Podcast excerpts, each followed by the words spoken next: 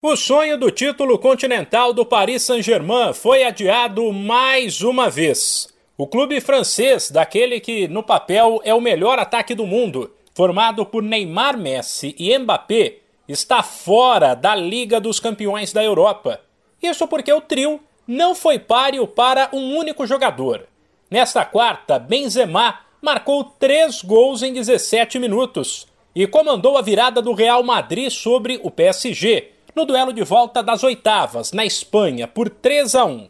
Resultado que classificou os merengues, que tinham perdido na ida, por 1 a 0. Com isso, o maior campeão da história da liga segue na disputa e vai atrás da 14ª taça.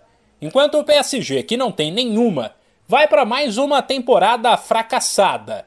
É verdade que a conquista do francês está praticamente garantida, mas a manutenção do ataque Neymar, Messi e Mbappé visa o título europeu, não o nacional. Outro gigante que sonha há tempos com a primeira taça da Liga dos Campeões continua na briga.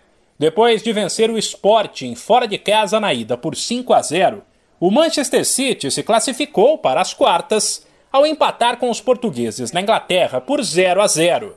Quando se considera que não havia favorito no duelo entre Real e PSG, dá para dizer que até agora deu a lógica nas oitavas da Liga dos Campeões.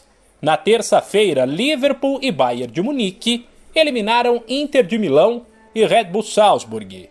Os outros quatro classificados saem dos jogos da semana que vem entre Ajax e Benfica, Lille e Chelsea, Juventus e Vila Real, Manchester United e Atlético de Madrid.